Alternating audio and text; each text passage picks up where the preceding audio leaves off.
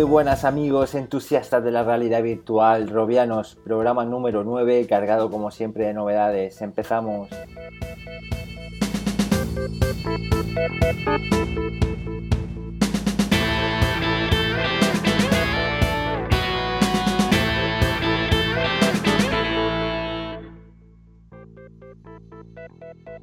Muy buenas, aquí estamos otra semana más, grandes novedades. La verdad es que se acerca, bueno, la semana que viene pinta muy interesante porque llega el GDC, el esperado GDC, en el que Oculus parece que va a desvelar grandes novedades que adelantaremos ahora un poco más tarde. Y también el esperado rumor que parece que se va a hacer cierto. Ya sabemos de, bueno, ya intuís que hablamos de Sony. Y bueno, y en la charla que tenemos hoy os traemos a, los chicos de Ciudadano Estelar, que también tienen su propio podcast y van a colaborar con nosotros para hablar sobre Star Citizen, como es lógico, pues su web es una comunidad española dedicada al juego. Y bueno, como son unos expertos, pues nos contarán en qué consiste este juego, qué podemos esperar de él y sobre todo qué podremos qué nos ofrecerá este juego en la realidad virtual. Pues sí, la verdad es un juego que nos encanta y será una charla súper interesante que no, que no debéis perder después de, las noticias.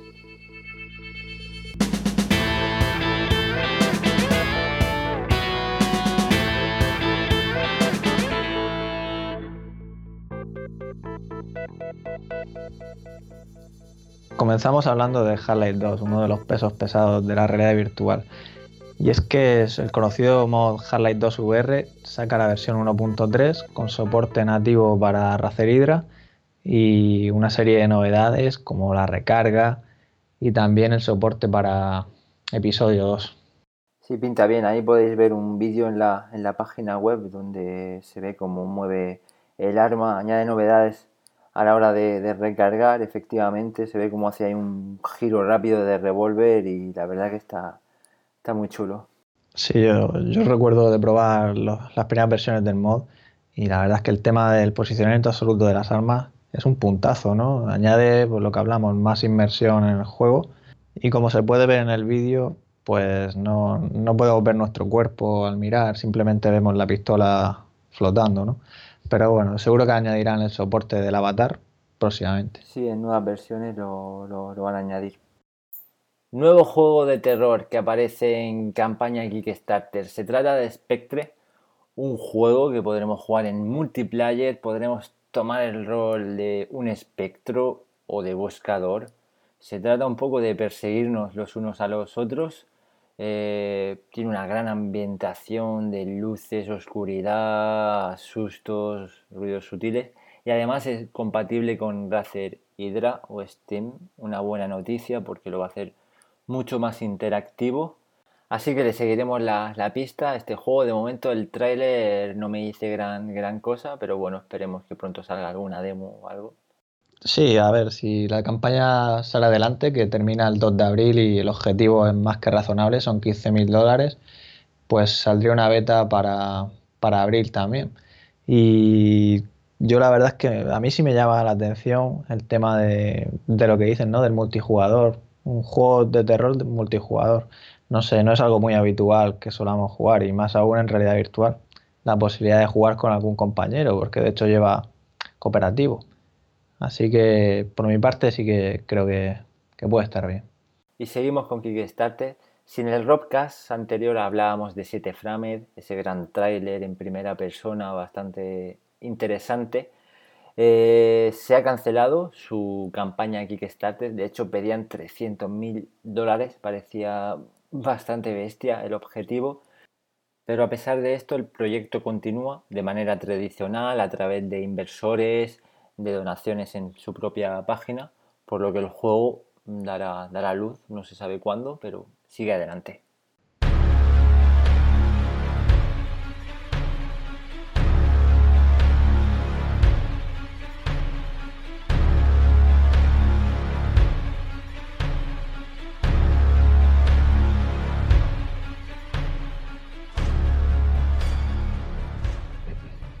Y lo que suena es Affected, otro juego de terror que se prepara para lanzar próximamente su campaña en Kickstarter y podéis ya disfrutar de una demo con tres escenarios que nos, que nos va a dejar mal sabor de boca.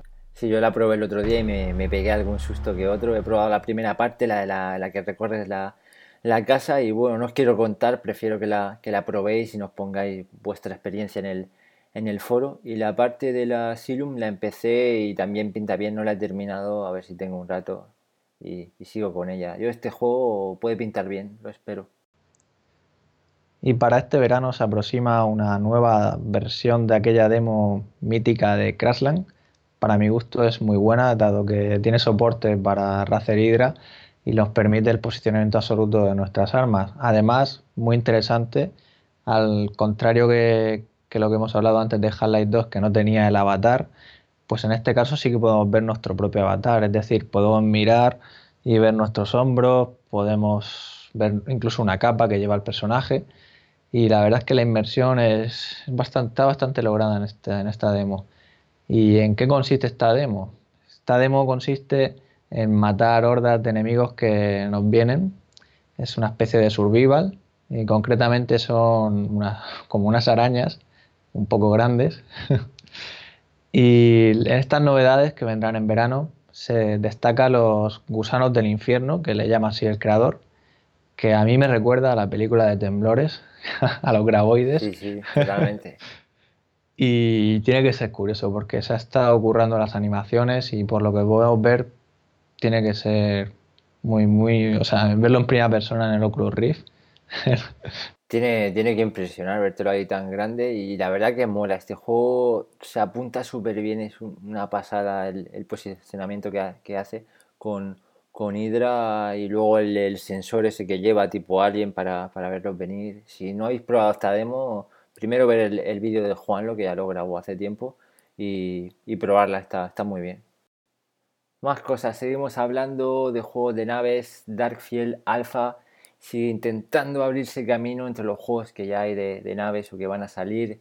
Sigue en campaña Greenlight, por lo que podéis apoyar su trabajo, lo podéis votar para que salga a la luz y nada, nuevo trailer lo podéis ver en la web. Sí, si queréis probarlo, os recuerdo que hay una demo que dura 60 segundos en la que podéis ver, pues eso, un poquillo la experiencia de este juego de naves.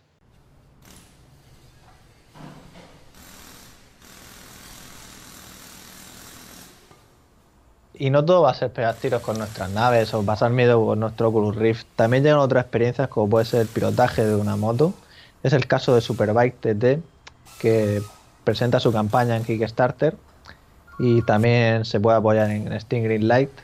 Tiene un objetivo de 48 mil dólares para la financiación de Kickstarter, 65 mil dólares para añadir soporte a Motion y si alcanzan la cifra de 480 mil, a largo plazo van a desarrollar una plataforma Superbike TTT eh, tipo cabina como la de los recreativos que te puedes subir. Podéis ver ahí un poco el vídeo, el juego parece aún un poco verde, la física deja bastante que desear para mi gusto, gráficos también. Pero bueno, sabéis que la experiencia crece en Oculus Rift. Sí, yo me llama la atención lo que comentan de la plataforma esta, ¿no? Imagínate si ya será difícil meter un andador ahí en tu casa meter también el cacharro este ahí. yo creo que irá más orientada a, salones recreativos que, que meterte la, la moto ahí en tu casa, pero bueno, si tenéis espacio y dinero, ya sabéis.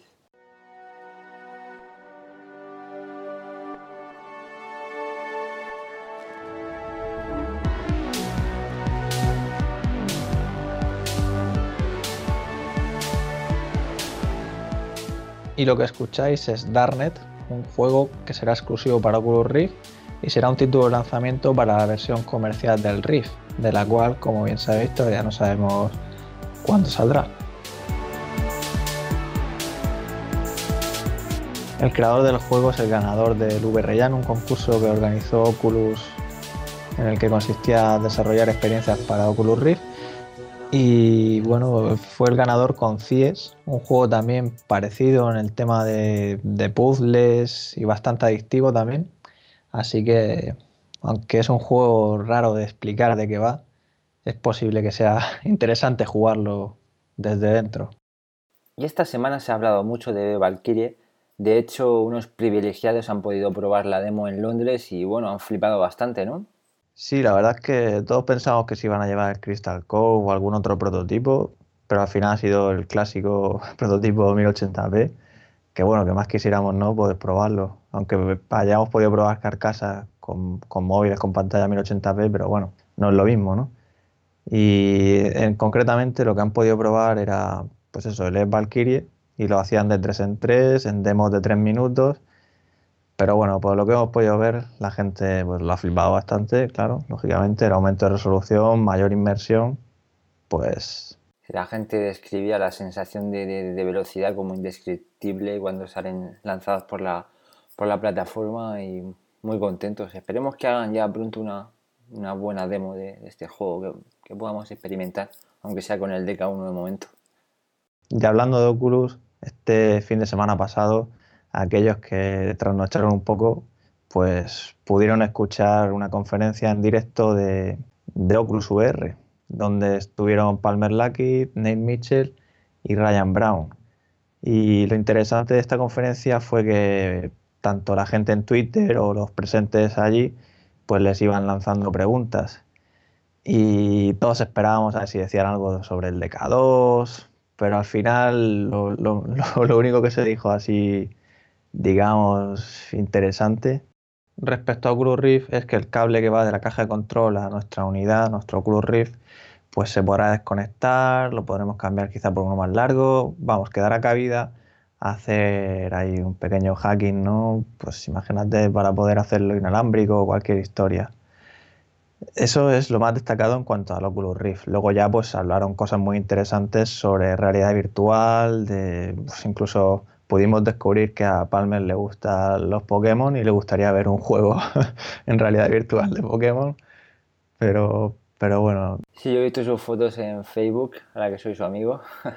y tiene fotos de la, de la Comic Con, le encanta todo eso, le encanta la Game Boy, muy friki. Sí, no, y la verdad es que estuvo muy suelto en la charla y la verdad es que da gusto el entusiasmo que, vamos, que, que tiene ¿no? con, con, con todo este tema. Y más noticias sobre Oculus, ya se hace totalmente oficial, ya no se puede comprar el LK1, de hecho en la página pone out of stock, así que los, que, los afortunados que lo tenemos ya es una joya. Y bueno, en principio es una buena noticia porque esto va a dar, va a dar pie a, que ya saquen el famoso DK2 o, o, algo más parecido al producto final. Si no, ya, ya es lo que toca, ya está el GDC ahí, lo tenemos a la vuelta de la esquina. Y vamos, yo creo que está ya cantado, que podríamos apostar por ello a que en el próximo Roscas estaremos ya hablando de, de DK2. Y la familia de Oculus sigue creciendo, un nuevo fichaje. Atman Binstock, uno de los ingenieros que lideraron la, campaña de realidad virtual que hizo Valve en los Steam Dev Days. Y bueno, esto no hace otra cosa que reforzar el, buen equipo que hay ya en, Oculus VR. Sí, de confirmar ya que, vamos, que Oculus va por todas. Ya con este personal que tienen, o sea, ya no cabe dudas de ningún tipo. La verdad que se llevan muy bien Valve y Oculus. Hay ahí algo, no sé si se hará oficial, pero hay mucha colaboración entre, la, entre las dos compañías. Sí, no, y, este, esta persona que, vamos, aquella demo que, nos dejó, como decías, a todos impresionados, el, imaginarnos lo que sería eso, pues no sé, yo creo que, la versión comercial va a ser ser la caña. Y esta semana GDC, miércoles 19 y jueves 20, estar muy atentos, son las charlas de Oculus Rift, sobre todo el miércoles 19, que esperemos que presenten el, el nuevo kit de desarrollo, ¿no? Todo pinta ello, se titula Trabajando con el último hardware y software de Oculus Rift. Esta charla irá enfocada pues, a eso mismo, al hardware y software de la, de la siguiente versión, o el siguiente prototipo, o cómo será la, versión comercial, es decir, SDK2, que, ya tiene que salir, ¿no? Si está agotado el DK1, está claro que, va a caer. Y la siguiente charla, que se titula Desarrollando juegos y experiencias para realidad virtual, bueno, pues también será muy interesante, pero lo que la mayoría queremos saber es cuándo va a salir esa nueva. yo creo que ambas van a estar súper interesantes, incluso la, segunda, si no, van a hablar del desarrollo de juegos, de, cómo hay que adaptar un, juego para, la verdadera realidad virtual. saldrán cosas súper interesantes. Algo muy importante, desde luego. Y bueno, medio mundo también se pregunta si el titán dormido se despertará. Hablamos de, de Sony y de su posible casco de realidad virtual en principio todo el mundo habla que esta vez sí que van a mostrar sus cartas y se espera una presentación. Sí, ya, toca, ¿no? O sea, después de los set de Las Vegas, yo creo que si de verdad tienen algo, es el momento, ¿no? De, darlo, de mostrarlo al público y dejarse ya de tanto rumor y tanta historia. Así que, si es verdad los rumores, sería un HMD con una pantalla de 1080p con algún tipo de posicionamiento utilizando una mezcla con lo que ofrece la cámara de PlayStation 4. Y se rumorea también que el juego que, digamos, con el que se anunciaría sería el, Drive Club, un juego de coches, lo cual, pues, como sabemos, en una cabina, pues le viene como anillo al dedo. Sí, sin duda será importante porque hay un sector aún de, gente que, que solo juega consola, que aún el Oculus es un poco desconocido, la realidad virtual queda un poco al margen y bueno, van a mover un sector muy muy importante en el mundo de, los videojuegos. Todo esto beneficia también a Oculus VR, o sea que Sony saque su propio HMD, si la gente lo conoce, pues podrás comparar y bueno, yo creo que una experiencia en PC, pues claro, al tener más potencia, pues siempre será más, más inmersiva, ¿no? Porque si puede tener mejores gráficos. Pues mucho mejor. Así que a ver si es verdad y, esta vez llega. Además, el mundo del cine sigue acercándose a la realidad virtual. Una vez más, hablamos sobre la demo de Juego de Tronos que sigue causando furor. Se ha dejado ver también en el festival, el SXSW. Eh, y bueno, han llevado su plataforma vibratoria, han añadido corrientes de, de aire y además están pensando en añadir hielo, eh, fuego para que la experiencia sea aún más impresionante y bueno, todo el mundo que la, que la prueba pues sale alucinado. Sí, de hecho una actriz de la serie, Mace Williams, que da vida a Arya Stark en la serie, pues ha sido una de las privilegiadas que ha podido probar esta demo. Y bueno, la verdad es que ha sufrido un ataque de pánico. O sea, pega, pega un grito. Vamos a poner aquí el corte. Yo no sé si actúa o no, pero escuchen.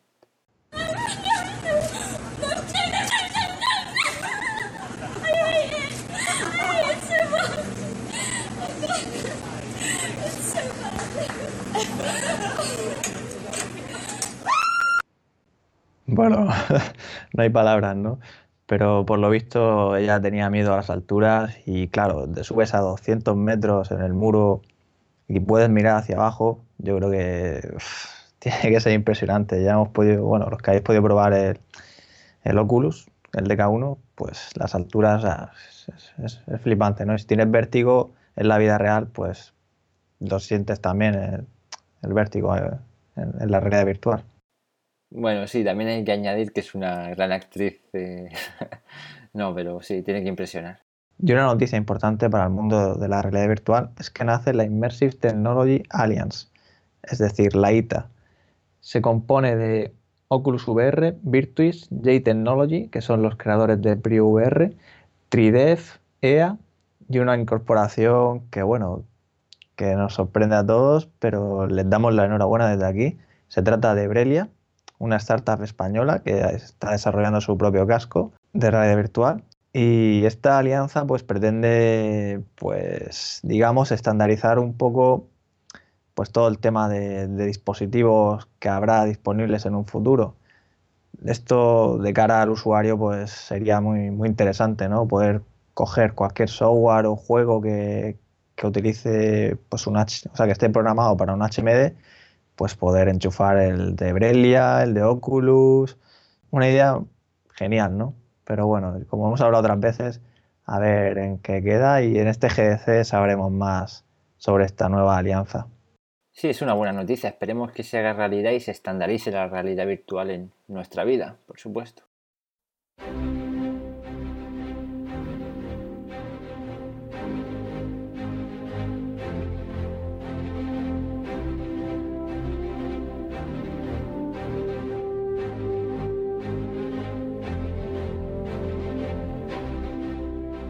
Y entramos en tiempo de tertulia, vuestra parte favorita. Tenemos ya por aquí a uno de los habituales, Juan Lola, ¿qué tal? Muy buenas compañeros, pues aquí llevando la alergia como mejor puedo. bueno, y hoy tenemos a dos invitados muy especiales o podemos decir simplemente estelares Se trata de dos componentes de esa fabulosa comunidad en Internet en español sobre Star Citizen, Ciudadano Estelar. Además tienen su propio podcast, son expertos en la, en la materia, unos apasionados de, este juego y sin bueno, más presentaciones, saludamos ya por aquí a Antonio, administrador de, la web. Hola, ¿qué tal Antonio? Eh, bueno, soy Adamanter para aquellos que me de Ciudadano Estelar que me conozcan. Eh, soy responsable de Ciudadano Estelar, evidentemente. Ah, y bueno, gracias, me encanta estar aquí y espero que sea una tertulia agradable y que la gente la disfrute. A ti por participar y también tenemos por aquí a, a Rea Berti, director del podcast. Hola, ¿qué tal? Buenas, ¿qué tal? ¿Cuándo se habla de mi libro? Tranquilo, que ya, ya llegaremos a tu libro. ¿no? Bueno, pues yo me gustaría lanzar ya la primera pregunta a Adamante, concretamente, que es el administrador. Y pues bueno, yo creo que todos tenemos curiosidad de saber un poco pues, cómo vino la idea y cuándo surgió esta comunidad. Ah, bueno, a ver, em, yo evidentemente, como muchos, eh, conocí el juego em, durante la, la, campaña de presentación del, del mismo, en la GDC del 2012 y me enamoré absolutamente de Star Citizen. Me pareció, yo cuando vi el vídeo del Bengal eh, atacado por los Bandul y esa batallita que, bueno, no es muy larga, pero es espectacular, eh, pues dije, yo quiero jugar este juego y bueno, ya cuando vi a Chris Roberts detrás y bueno, no lo dudé y, me, me, faltó tiempo para, para ser un backer.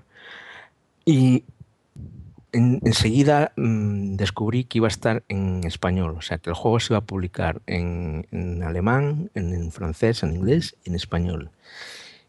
Y yo dije, y yo me pensé para mí que tenía que haber una comunidad hispana, eh, porque yo me di cuenta enseguida de que este juego iba a ser muy importante, iba a ser algo muy especial y creo que no me estoy equivocando.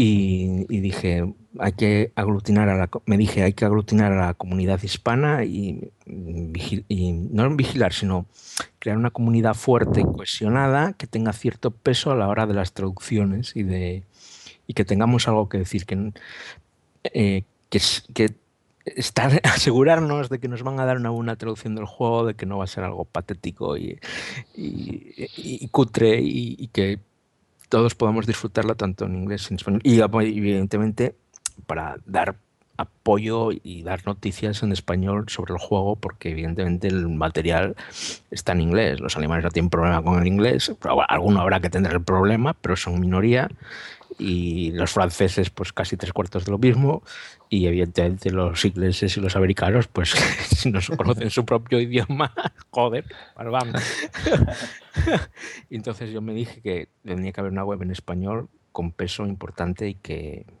bueno y, así la hice la empecé si no recuerdo mal en noviembre eh, a, finales casi al terminar la campaña poco después y bueno, hasta ahora.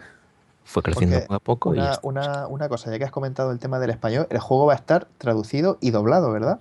Sí, bueno, eso es una. Lo del doblaje no lo descubrimos, o sea, lo dudábamos y pensábamos, incluso pensábamos que no, hasta, hasta que le hicimos la entrevista a Chris Roberts. La eh, entrevista, la, entrevista. Es verdad, es, verdad, es la entrevista porque ningún otro medio en español ha entrevistado a Chris Roberts, ni siquiera em, le ha mandado unas preguntas para publicar en, como texto, cosa que yo le hice previamente a la entrevista ya me dio ya me respondió a mí cinco preguntas y en aquella eh, hacia fue si no recuerdo mal hacia marzo o abril de, de, este año cuando me respondió esas cinco preguntas y en esas preguntas ya le preguntaba por el doblaje de, Star Citizen. Y él me dijo eh, que en principio no, que dependería de...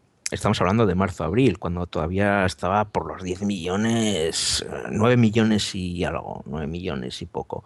Una cantidad modesta, pero que... Y entonces el problema era que no, que no tenían previsión de doblaje a- a- al español ni, y al alemán ni al francés. O sea, tenía, al, al francés y al alemán a lo mejor sí, porque creo que, hay, que les obligaría la legislación de esos países, pero al español probablemente no. Y eso fue lo que me dijo en aquellas preguntas de marzo-abril. Pero luego en la entrevista, esa que hicimos en diciembre, que la podéis ver en, la- en el canal YouTube de Ciudadano Estelar, nos sorprendió porque eh, dijo directamente y claramente que sí que iba a haber doblaje de, de Star Citizen al español. Presupuesto hay eh, para hacer para el mejor doblaje. Claro, claro. No, hombre, evidentemente que no tienen presupuesto. Con 40 millones ya pueden. Sí, y lo que queda, ¿eh? Porque no, no tiene pinta de que Sí, se vaya sí, a sí, frenar. no, no, No esto, tiene techo, no tiene techo. No, no tiene techo, evidentemente. Fijaos que yo, que yo pensaba que cuando terminó ya la, la oferta de, la- de las naves con seguro de por vida, que iba a, a decaer bastante, pero, pero que va, que va, no, no, no ha sido así, ha seguido, se ha mantenido a un buen ritmo. Yo diría que el leitmotiv de los aficionados de Star Citizen es Shut up and take my money. Directamente. totalmente, totalmente. No, bueno, pero es que, a ver, yo siempre tuve claro que lo del LTI, y nos estamos yendo un poco del tema, pero bueno, eh, no era tan importante como la gente decía, que lo que realmente estaba atrayendo a la gente al juego eran las naves, la calidad del juego, el Sí. tipo de juego que es, eh, la idea, el concepto, eh, y que es algo diferente, y de cómo se está haciendo el juego, y de cómo está eh, Chris Roberts implicando a la comunidad en, la- en- en el desarrollo del juego, en la información constante que dan, en, los concept art que nos dan todas las semanas, en, en el, en el Wingman's Hangar de todas las semanas, en las preguntas que responde Chris Roberts todas las semanas. Es que eh, eh, no- a nosotros que ya llevamos más de un año en este metido ya nos parece hasta normal que lo hagan, pero es, es, es absolutamente Sí. excepcional. No lo hace nadie. No hubo nadie que haya hecho esto y todavía. Y no sé si a- alguien más se atreverá a hacerlo así. Hombre, está Pero sentando cátedra, eso está claro. Mm, O sea, no va a pasar desapercibido. Que luego lo coja alguien, el testigo, alguna compañía para otro juego y demás y lo haga, ya habrá que verlo. Pero desde luego no mm, es lo que dice Adamanter. Nunca se había visto algo así. Increíble. Actualizaciones tan, tan constantes de, de, pues eso, en forma de, de, de- de vídeos de la- las preguntas que le hacen al propio Chris. Y, y yo creo que también una de las cosas, en mi opinión, que también está pesando mucho es el propio nombre que tiene Chris Robert, que quizá todo esto hubiera estado otra persona detrás, aunque lo hubiera montado de forma parecida, no sé si hubiera llegado a, a ser lo mismo, porque él es, es un mito, o sea, es una persona, yo que sé, pues como John Carmack, o sea, es alguien que, que oye su nombre y, y- y casi casi te inclinas ante él. Del mismo modo que John Karma, que es el padre de los FPS modernos, para que nos entendamos, es que Chris Ajá. Roberts prácticamente inventó el Space Sim. Sí, sí, sí, correcto. Hombre, a ver, Chris Roberts evidentemente bebía de, de otras fuentes y hay que aquí- y al César lo que es del César. O sea, el, el primer Space Sim, eh, casi como lo conocemos moderno, fue el Elite. Es verdad que era el de, de los, de los predecesores del PC, que eran unos micros, los micro PCs, que, bueno, que todos jugamos alguno de esos, el famoso Spectrum, el Amstrad CPC 464, el Commodore 64, Sí, claro, la porque el, Amiga. Eli- el Elite era un juego para, para, eh, para estos Para equipos, esa- para para 8 bits, claro, para los Sí, pero, Spectrum y de hecho, demás. pero, pero ya, ya tenía las, las bases, ya era el comercial, tenía, había comercio, tenías que explorar una galaxia, tenías, Sí, sí. que, tenías que combatir y era, era la base. Y- Pero bueno, Chris Roberts, Sí, él lo hizo a lo grande, claro. el- Ah, Chris. Roberts hizo el- los Spacings en PC, o sea, fue el primero que los hizo en plan grande y, les dio una entidad y, y, creó una saga que todos o casi todos conocemos, que es el Wing Commander que, que hizo historia, ha hecho historia y, ha hecho historia, pero es que la grandeza de esa saga es que no se limitó a, a hacer un juego en, en la media, es decir, en la media del hardware que había en aquella época. Es que dijo, yo quiero hacer algo espectacular y que y aprovechar al máximo la capacidad del PC. Y había gente que se compraba el Wing Commander, pero lo tenía en la caja porque no lo podía correr en su PC. O, lo podían correr, pero corrían sin sonido porque no tenían la tarjeta de sonido, como me pasó a mí cuando lo, cuando lo, tuve, que yo tuve durante mucho tiempo PC y lo jugué en, con, en blanco y negro, porque yo, yo no tenía pasta para comprarme un monitor en color y lo tenía un monitor de, de, de, de, en blanco y negro y lo veía en blanco y negro y sin sonido y yo lo. Y, recuerdo que. recuerdo que, que, fue la, primera versión, la primera versión de Star Citizen en, venía en un porrón de discos, ¿no? En, en, en disquetes. No, no, sí, sí, eran como. Los floppies de 3 pulgadas y media. Sí, sí, no, no, eran cuatro discos, el, el Wing Commander 1. Pero el que, el que ya empezó a ser una cosa grande era el, el Wing Commander 2. eso ya, era, ya eran seis discos. Seis, seis u ocho, no recuerdo ahora mismo exactamente. ¿Cuál, era el mínimo seis, sé que eran seis por lo menos. ¿Cuál, era el que, el que llevaba escenas cinemáticas que, que, creo que salía Mark Hamill, el actor que hace de Luke Skywalker? Eso fue Commander 3. Ese era el 3, ¿verdad? Cuando empezaron a hacer... Sí, el 3 y el 4 son ya películas interactivas. O sea, eso es, tiene una cantidad de vídeo impresionante. Y ahí ya, y había ya, y ahí, a esos ya se publicaban con CD en CD, de aquella no eran DVD, eran CD, pero ya eran como cuatro CDs. O sea.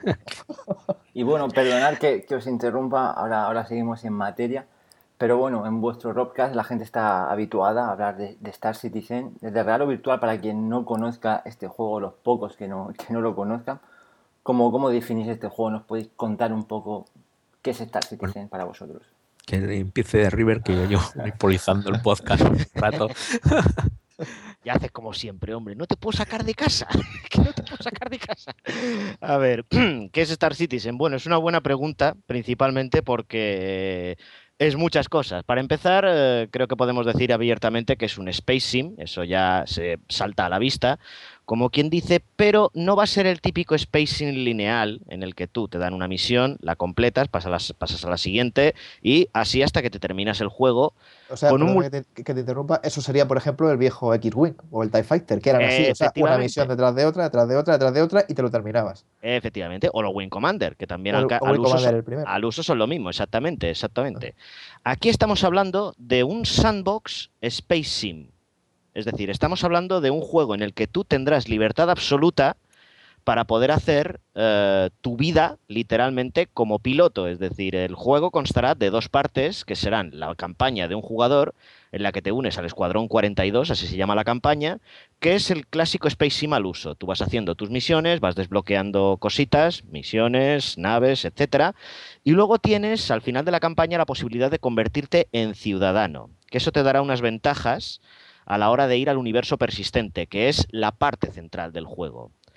En eh, el universo persistente tú podrás elegir una profesión, profesión que no clase, porque hay mucha gente que piensa que hay clases en Star Citizen, no es verdad, todos somos la misma clase, un piloto o un jugador, y luego a partir de ahí la gracia estará en que tú con tu nave puedes ir por el universo, que están creando un universo vastísimo, de más de 40 sistemas estelares, todos explorables, no sé si me estoy equivocando con las cifras, Adamanter, creo que voy bien. O sea, no he metido la gamba de momento. Has metido la gamba. Te digo yo ah. que ya he metido la gamba. Ah, pues venga, corrige, por favor.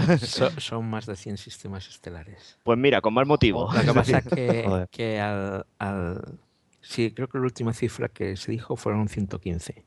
Hmm. Eh, lo que pasa es que al, eh, cuando empecemos a jugar en el universo persistente, eh, conocidos, o sea, que, sepamos que existen, eh, serán alrededor de 60-70. El resto habrá que ir descubriéndolos eh, con, mediante la exploración y tal. Bueno, pero sigue, sigue. Bueno, y, eh, bueno, pero ya me has dado pie para lo siguiente, que es que ahí está la gracia del Star Citizen, que por ser un sandbox no habrá nada preconfigurado, no habrá una línea a seguir por ningún jugador más que la que ese jugador o jugadora quiera marcarse. ¿Que quieres ser un explorador? Coges tu nave y te pones a explorar el universo. ¿Que quieres ser un mercenario? Pues te unes a una organización, que serían las guilds del juego, o trabajas para algún NPC y te vas ganando la vida como mercenario. Y de ahí también a mercenario hablamos de transportista, investigador, minero, es decir, las posibilidades son infinitas. Y ahí está lo que define Star Citizen por delante de otros simuladores espaciales que pueda haber o incluso si me apuráis de otros eh, juegos de multijugador masivos, que no estás limitado a un rol. Puedes ser lo que quieras, con las consecuencias que ello acarrea que eso ya lo dejamos para más adelante. Para Damanter, sí. por ejemplo. Sí, no, el- el- evidentemente es un, un MMO, eh, aunque, aunque Chris Ross eh, tuvo mucha- muchos problemas porque él decía que no era un MMO. A ver, él decía que Sí, no era un porque in- MMO. in- inevitablemente uno en el piensa en sentido WoW. de que la Cuando oyes gente- MMO piensas en, en el World of Warcraft. Entonces, Correcto. Pero en realidad es un MMO ya que es un jugador multiplayer online, o sea, Ajá. masivo. Y masivo. y Exacto. masivo. masivo, sí, desde luego. Eh, pero luego después ahí, eh, como dijo River, cada uno puede ser lo que quiera, hacer lo que quiera, como quiera, y, y el y el límite te lo pones tú mismo, no tienes un, un objetivo a, a lograr.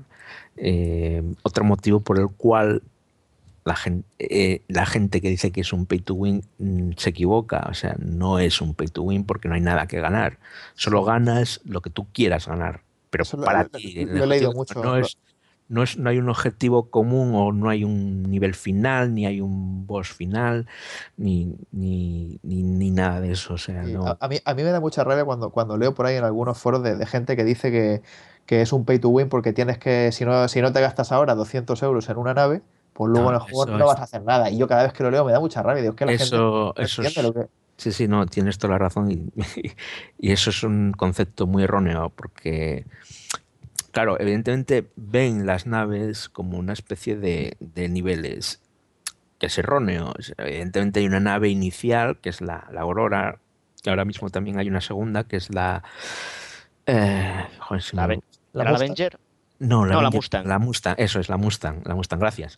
Eh, la Mustang que es- son en cierto modo intercambiables. La, la Aurora es un poco eh, una nave para todo, mientras que la Mustang parece que está un poco más orientada hacia el, el- la velocidad, o sea, para hacer misiones de co- correo y estas cosas. un Más poco- ligera, más ágil, ¿no? Por lo que he leído. sí. Y, y más con menos capacidad de carga, creo que también tiene menos capacidad de carga. Eh, pero bueno, a ver, a lo que voy. Eh, evidentemente, un- alguien que- que su objetivo en el juego es eh, ser el mejor eh, piloto de combate, pues no lo va a conseguir en una Aurora. Va a tener que conse- va a tener que hacerse con una Hornet, por lo menos. Evidentemente, alguien que quiere ser un, un- un- un- un gran comerciante y ganarse la vida comerciando, pues va a tener, tampoco lo va a poder hacer con una Aurora, va a necesitar un- o una freelancer o una o una Constellation. Yo creo más bien O incluso, o incluso una incluso tengo mi, mi Aurora, yo quiero ser pirata, ¿cuál, cuál es la nave que necesito? No, a ver, Bandul, con Bandul todas las naves se puede, con todas las naves se puede hacer todo. Quiero estrenarla al menos antes de cambiarla. No, pero tú no tenés Tú- una Aurora, tú, tú- tú tenés una, tú tenés una 300 o una ah, es la 315 300, me ¿no es parece. Aurora? Vale, Claro. no, la 300 Ah, no, realmente- estoy muy preparado. Da igual, a ver, aunque tuvieras una aurora, tú iba- ibas a poder piratear con una aurora. Evidentemente, eh, necesitarías ir con amigos, porque una aurora sola contra una freelancer, por ejemplo, lo tendría un poco difícil. O sea, no- no es no imposible, pero bastante jodidillo. Yo creo que te, te ven y se frotan las manos, dicen, madre. Entonces tendría que venir aquí con- con amigos. A ver, aquí la clave de todo, y esto es algo muy importante que la gente no lo entiende o mucha gente no lo acaba de entender, es que uno por sí solo, en la mayor... A ver, uno va a poder hacer cosas él solo, pero estará muy limitado, porque es un universo vivo donde los NPCs eh, se- se- te van a, a hacer la puñeta y, y por lo que hemos visto últimamente van a ser NPCs muy inteligentes. Pero también Los- ayudarán, ¿eh? Pero además es que están los jugadores que también te van a hacer la puñeta. o sea que eh, aquí el que quiera, por ejemplo, ser comerciante y va soli- él solito con una freelancer, pues a menos que se mueva siempre por espacio seguro, y por espacio seguro es el espacio controlado por la, por la UE, por la policía, por, por así decirlo, eh, donde va a tener menos beneficios que si va a, a zonas con más riesgo, Claro. eh, eh, incluso en espacio seguro se va a tener ataques, le van a atacar. O sea que incluso en espacio seguro, como, como no hagas viajes cortos de poco beneficio, pues vas a, vas a necesitar ayuda, vas a necesitar escolta. Suena impresionante, suena impresionante. Claro, y aquí la, la idea es que al final todos, o más o menos casi todos, vamos a tener que cooperar, ya seas un pirata o ya seas un, un, un- un piloto de caza o ya seas un, Comerciante. piloto de bombarderos, un comerciante, un explorador, vas a tener que, que, que- que- echar mano de, de alguien, ya sea un NPC o ya sea de, un juego, de otro jugador. Porque eh, es una galaxia, como se dicen algunos medios, peligrosa, turbulenta, donde puede pasar cualquier cosa en cualquier momento y nadie está seguro. Por eso todas las naves van armadas. Pero a lo que iba, todos, todos van a poder, eh, incluso los que van en una Hornet, pueden eh, hacer mucho daño. Eh, digo en una Hornet, en una Aurora. Sí, mucho yo. daño. Yo tengo la Hornet. Todo, de- todo depende además de. Y Rob Irving, y Rob Irving lo dijo un poco en plan, eh, exagerando un poco, pero dijo, en, resp- en respondiendo a una pregunta, que hasta una aurora podría de- destruir una Idris. Todo depende, por Es ejemplo. impro- era de la- improbable, pero posible. Hombre, como poder, Depende del claro. piloto. Si el piloto de la Idris se duerme, pues. No, pero to- todo depende también un poco de una cosa que dijo Chris Roberts, y es que intentan buscar un equilibrio, sobre todo. Ajá. Es lo que ha dicho Damanter, no por tener una Constellation lo vas a tener ahí ya gar- garantizada la victoria frente a una Aurora, una Hornet o lo que sea. Dependerá de cómo tengas tu nave montada, porque podrás tunearla, no serán fijas, sino que se podrán intercambiar piezas, armas, equipo, etcétera. Y sobre todo de tus manos. Aunque ya lo decimos, eh, no va, como dice Frost Raven, uno de nuestros compañeros del podcast, no se van a hacer, no va a ser tan fácil hacer en plan una Luke, Skywala- Luke. Skywalkerada de cargarte una Idris con una Aurora. Necesitarás trabajo en equipo. No, pero, yo, me, yo me imagino, por ejemplo, una quedada de decir, venga, nos vamos a juntar 200 naves eh, con la y, y atacar un- una pedazo de nave gigantesca. Se, se pueden hacer Bueno, ver, de ese una- estilo. Ese estilo lo veo difícil por, el- por el, por el mecanismo de distanciación del, del juego, pero yo no veo, yo no veo imposible que una docena de auroras se carguen Atacando, Idris, por ejemplo. Exacto. Y además, tened en cuenta que, por ejemplo, los Bengal Carrier, que son de las pocas naves que no van a poder comprarse, son exclusivas del ejército, si alguien quiere abordar una y quedársela, que se puede conseguir, se puede abordar un Bengal Carrier y quedártelo para tu organización, pues van a necesitar de toda la fuerza que puedan acumular para asaltarlo, porque no es moco de pavo, como quien dice. Es decir, es un evento PvE, pero del más difícil del juego y el más codiciado, desde luego. Y luego está el conservarlo, que tampoco es fácil. Sí, porque se supone, yo si no, si no lo estoy equivocado, esas naves van a estar fijas en el espacio, igual que las estaciones espaciales, pero digamos que eh, si todos los que están los que están en la nave se salen del juego, la nave queda vulnerable. O sea, cualquiera puede llegar y hacerse con ella. Con lo cual, una, una guild tendría que dejar siempre a gente de guardia. A ver, Efectivamente. em, absolutamente vulnerable no. Quiero decir, a ver, hay que tener en cuenta una cosa. El juego está montado para que siempre haya gente, siempre esté poblado. Y por Sí. poblado me refiero a que haya, que tú vayas volando y veas naves, veas eh, eh, eso. Y tú en principio no vas a saber si es un NPC o es un jugador. Evidentemente, si tú le, le mandas un chat a esa nave que ves y te contesta y contesta bastante coherentemente, probablemente sea un jugador. Sí. Y luego, aparte, las naves tendrán un sistema Pero, de ver, seguridad independiente, ¿no? mm, Espera, déjame terminar la, la- la- la argumentación que tenía. Tú, cuando abandonas el universo persistente, a ti te reemplaza un NPC.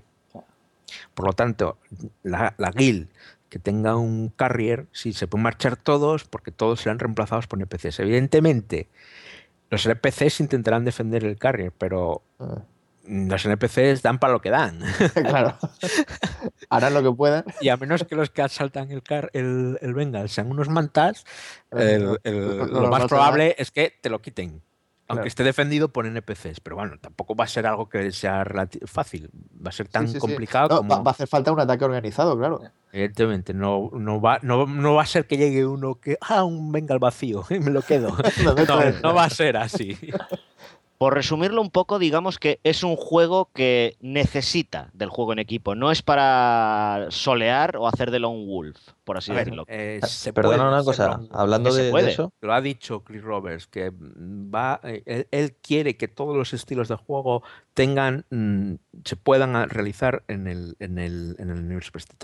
Pero hay cosas que por narices tienes que cooperar para Las hacerlas. cosas más grandes, más, más importantes. No, las no, no más fuera. importante, sino depende de lo que tú vayas a hacer. Ya, ya lo expliqué hace un momento. O sea, si tú vas a espacio donde vas a tener PV, PvP seguro, fijo, que es el espacio mm, eh, lawless, eh, sin, sin, ley, o sea, eh, lo que en NIF Online es el, el, el, espacio, los sectores cero. Pues si tú vas ahí, vas a tener que llevar escolta y lo mejor es verdad, puedes contratar esa escolta, pones NPCs, pero lo mejor es que vayas con, con jugadores, porque eh, te vas a encontrar, te van a atacar sí o sí otros jugadores. Entonces, tienes que contrarrestar eso. A lo mejor, hombre, a lo mejor coincide que contratas tres NPCs que son la hostia y, y, te defienden de puta madre, pero lo más probable es que no sea así. Entonces, siempre es conveniente que vayas con algún jugador. Y lo, mismo que es para eso, pues para cualquier otra cosa, para unas misiones. Ya lo ha dicho, hay misiones en las que, en las que si no las haces cooperativas, no las vas a poder hacer. Lo, lo que habláis del cooperativo es que no, no, estoy muy enterado del Escuadrón 42. No, no, no me ¿Se podrá jugar? a Escuadrón No, no, ya, ya, pero yo es mi duda que, que, tengo. ¿Se podrá jugar cooperativo o es algo Sí, que sí, tienes sí, que hacer? Sí, sí, no, no, no, sí, sí, sí. O sea, el, el Escuadrón 42 se puede jugar offline, eh, en modo cooperativo y evidentemente online. Y online, eh, en modo cooperativo, contra incluso contra otros jugadores. Es decir, hay- habrá jugadores, habrá jugadores que, asumirán, que, que jugarán como, como los ases enemigos, es decir, como Bandul, como, como eso. Entonces, caña. o sea, ejemplo. será, será cooperativo PvP. Por ejemplo, los que jugáis, ¿alguno de vosotros aquí jugó al X-Wing vs T-Fighter o al X-Wing Alliance? Bueno, al X-Wing vs T-Fighter, pues la campaña, recordaréis, o las misiones se podían jugar desde los dos bandos. Un grupo de jugadores como la Alianza Rebelde y el otro como el Imperio. O sea, Sí. será lo más, es lo más parecido y el ejemplo más fácil que podemos poner de ese tipo de, de gameplay que ofrece. Y le da una profundidad nueva al juego, porque ya, claro, al llevar otros jugadores al enemigo, no se hace tan previsible cómo se van a comportar las naves en la campaña, por así decirlo. O sea, te puedes encontrar con misiones totalmente desafiantes, Sí, sí, claro. que solo te la puede ofrecer un jugador y no una IA. Está muy bien porque es que son, son opciones para todos los gustos. O sea, quiero una campaña de Escuadrón 42 realmente difícil. Pues cojo a mis colegas y les digo, venga, poneros en el papel de las naves enemigas y putearme. Y la siguiente vez que juegues, pues ahora os cambiáis los papeles. Ahora vosotros Claro. hacéis de buenos y yo hago de malo. O Sí, sea, sí, sí, no, está, está genial. La verdad es que han, han pensado en todo, desde luego, en, en todas las opciones de juego. Vale, pues centrándonos un poquillo en el tema de la realidad virtual, eh, está claro que este juego, pues yo creo que le viene como anillo al dedo, y más cuando Oculus comenta que, que la versión comercial va a estar enfocada a jugar sentados, lo cual en Star Citizen, pues lógicamente vamos sentados en una cabina. Entonces yo os quería preguntar si habéis probado pues Oculus Rift o algún otro tipo de dispositivo y que nos contéis un poco pues cómo fue la experiencia. Adamanter, empieza tú. No, esta. igual. Empieza tú. Vale, empiezo, empiezo yo. Empieza yo eh, debo decir que no lo he podido probar, pero he visto vídeos, conozco a gente que sí lo ha probado en ferias y en otros sitios y me dicen que la sensación de inmersión es eh, increíble, es decir, que no se ha visto nada eh, parecido hasta ahora en el mundo de los videojuegos y desde luego es el futuro, o sea, es a lo que van a ir tirando las compañías y los juegos a largo plazo, desde luego, pero de- ya está aquí, es una realidad y vamos a empezar a verlo aplicado a simulaciones como el, podría ser el Star Citizen u otros juegos, pues eh, va a ayudar bastante, bastante, bastante a que esos juegos sean más apreciados y se vivan, entre comillas, eh, más intensamente, por decirlo de alguna forma. Yo digo una cosa, ah, si tenéis la oportunidad, porque o sea, estáis superpuestos en el juego, pero creo que no os podéis imaginar la, cómo es de grande la nave, hasta que os metéis dentro de la nave, podéis ver el, el vídeo que ha hecho Juan, lo explica cómo, cómo, cómo puede.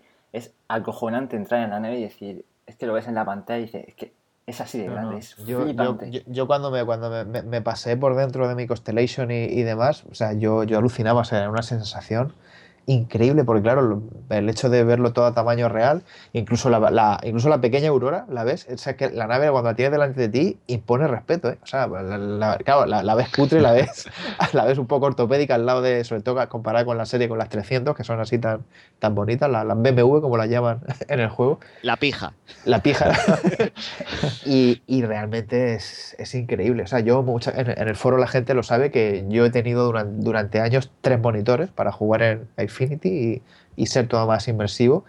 Y los vendí los tres en cuanto me hice con el Oculus Rift. Y eso que esta versión del Oculus Rift es provisional, tiene una, resolución muy baja, pero yo he sido fan del jugar con tres pantallas y me las he quitado en medio porque tengo clarísimo que, eso se ha acabado. O sea, el, tener los tres armatostes delante de ti comparado con la sensación que te da el Oculus Rift, vamos, los tres monitores para mí están muertos. Yo ya todo realidad virtual y, y Star Citizen mucho más porque es un juego que es que ha nacido para, para ser jugado en, en realidad virtual, desde luego. Más el, más el, ahorro de recursos que te debe suponer el quitarte de encima dos de los tres monitores, por así Hombre, decirlo, ¿no? Pues ima, imagínate, claro, y de cara encima de que tengo poco espacio aquí y demás, es que es, es eso, es, son, son ventajas por, por todos lados. Puedes Profit. mirar hacia, pueden mirar hacia arriba, girar el cuello hacia atrás. O sea, es que el, el, cuando vas en una nave y puedes mirar alrededor de la cabina girando tu cabeza, es que es lo más natural, claro, es pues tal y como, tal y como se comportarían los pilotos de, de Star Citizen. La verdad es que sí. sí. El, el, es que Chris Owens, eh, y os lo comenté antes, eh, eh, off, off, the record, eh, está obsesionado con dar soporte a cualquier periférico, por exótico que sea. Y, y además es backer de, del Oculus Rift, eh, lo conoce a fondo, eh, sabe cómo funciona, sabe el nivel de inmersión que tiene, es también, está obsesionado también con la inmersión, él, él, él, todo lo hace en función de la inmersión, no deja detalle fuera que no sea inmersivo, eh, si algo no es inmersivo se busca la manera de que lo sea y si no puede hacerlo pues probablemente no lo ponga. y, y porque él no quiere romper la inmersión, él quiere que vivas en su universo, él quiere un universo vivo en el que tú estés dentro de él y evidentemente el Oculus Rift te mete dentro del juego, te mete literalmente dentro del juego. Yo Las perspectivas cambian absolutamente sí. eh, y yo me he dado cuenta, yo no lo he usado, pero yo me he dado cuenta viendo vídeos, sobre todo me impresionó mucho un vídeo del War Thunder en el que el, el, jugador que usaba el Oculus Rift estaba en, no sé si era una fase demo o una, una vuelo de entrenamiento, volaba a ras de suelo y entraba dentro de un hangar.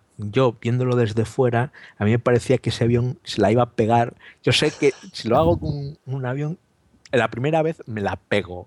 Fijo que me la pego.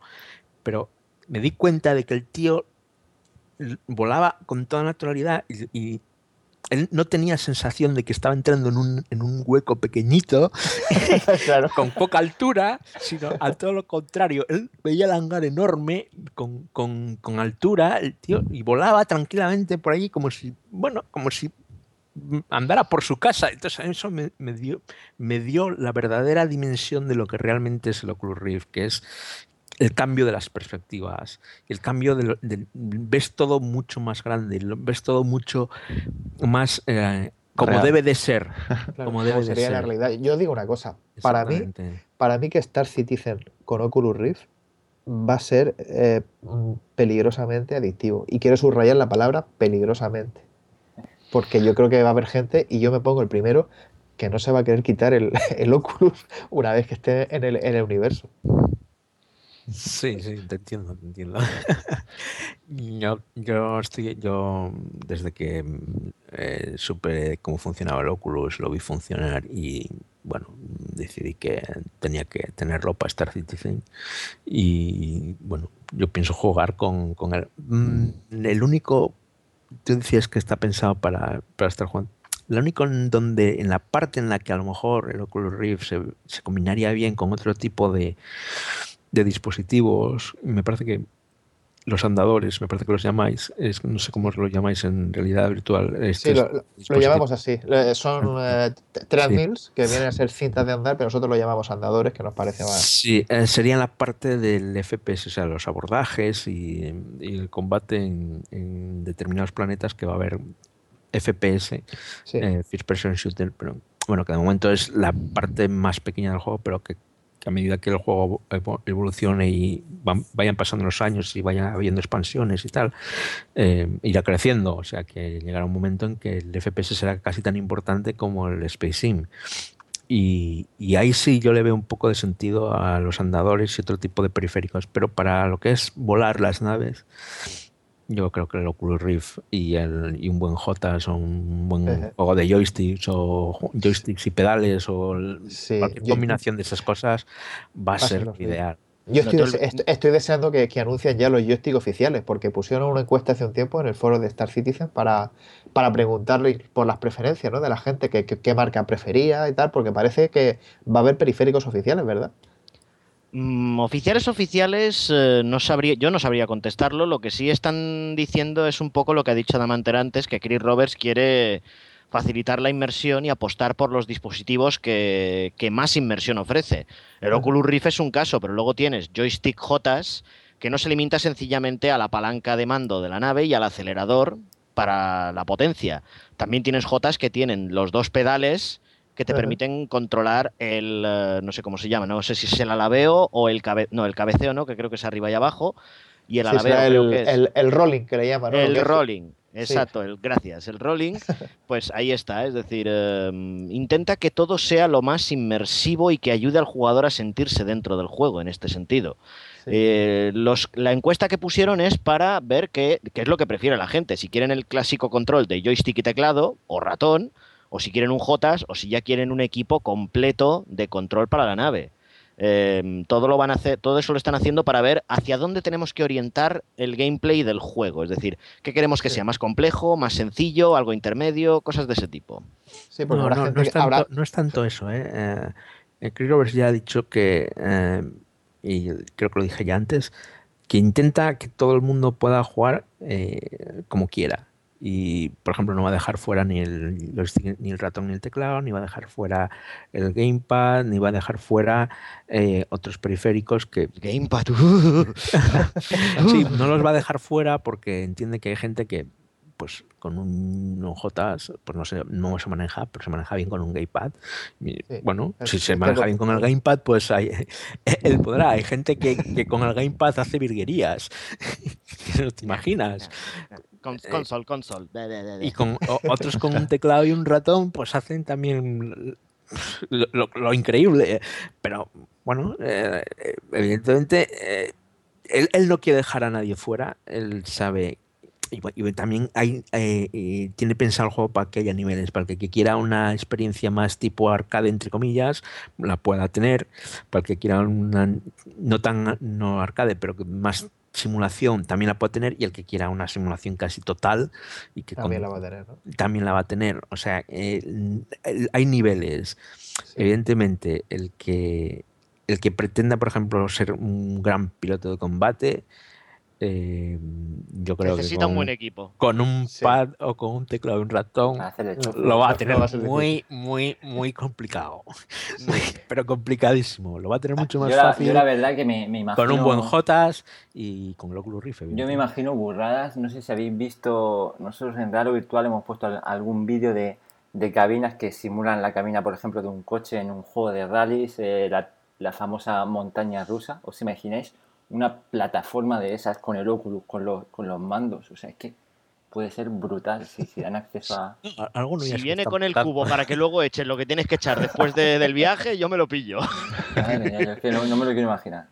Yo, hay una cosa que, que, en el tema de los joysticks me preocupa un poco porque mi idea es, es desde luego hacerme con un buen Jotas cuando llegue el momento, pero he visto en las cabinas que hay naves que llevan Jotas, llevan acelerador y joystick, y hay otras que llevan dos joysticks para moverse. Entonces, no sé muy bien cómo, cómo tiene pensado, eh, cómo puedes tú con, un, con un, par de joysticks simular las dos, las dos cosas, porque yo me he fijado en las cabinas de las naves, creo que hay alguna, incluso alguna lleva una especie de volante, la, la, serie 300. El, Fly Joke.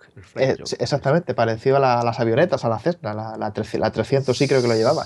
y no sé el joystick es un timón, básicamente. Sí, sí, es como un timón y no sé muy bien cómo, cómo, cómo se va a simular todo eso cuando nuestros periféricos van a ser siempre los mismos. No, bueno, el, periférico funciona, eh, a ver, tú, eh, evidentemente, el, tú lo que vas a ver es la animación. En realidad, el movimiento de la nave, el periférico está eh, ajustado al movimiento de la, de la nave. Tú, tú, con el, por ejemplo, en un JOTAS, tú con la palanca de, de, gases vas a controlar eh, la potencia de los motores y con, el, con el joystick vas a controlar los principales ejes de movimiento. Si tienes pedales, pues podrás tener más libertad y, y, poner eh, dos ejes en el eh, o tres, no, cuatro ejes en el, en el, en el joystick y los otros dos que te faltan en los pedales. Pero, eh, pero básicamente lo que tienes es eh, e, e, es el famosa teoría del la- el famoso 6 grados de libertad. Al final es cuestión de grados de libertad. Y el- cómo los controles, si ya sea con un teclado, con un ratón, con un, con un joystick, con un JOTAS o con, o con dos joysticks, es un poco, eh, si me apuras, eh, secundario, quiero decir. Sí, El- lo que tú veas en la cabina no necesariamente está relacionado con tu control. Ya, hombre, pero eso en realidad A virtual ver, sí, eh, sí- sí sería importante. te va a romper un poco la inmersión porque si tú vas con un JAS y tu nave tiene un flight eh, joke, dices tú, joder, tío.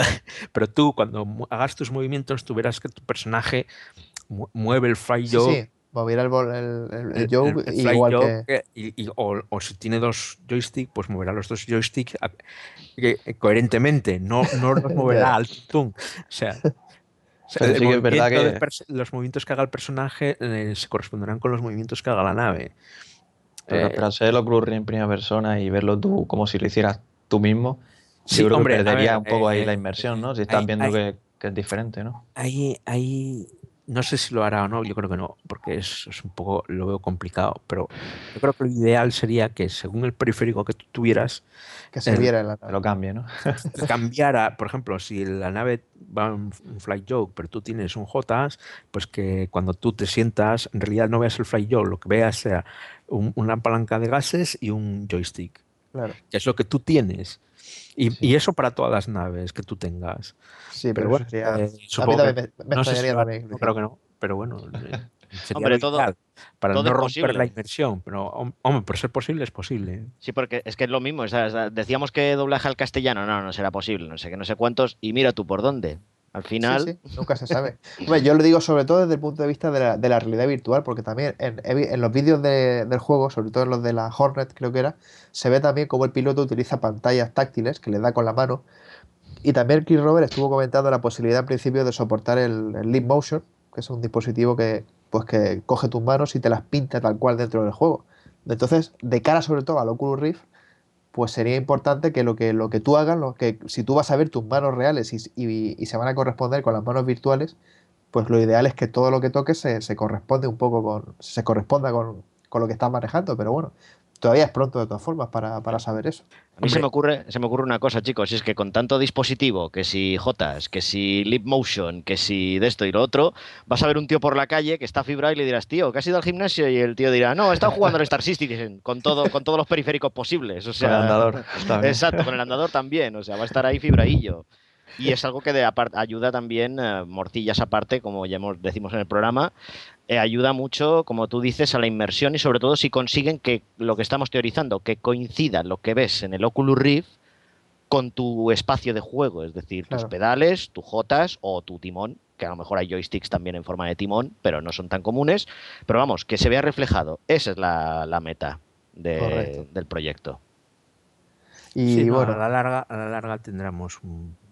Yo creo que Chris Roberts eh, ve el juego como, como en constante evolución.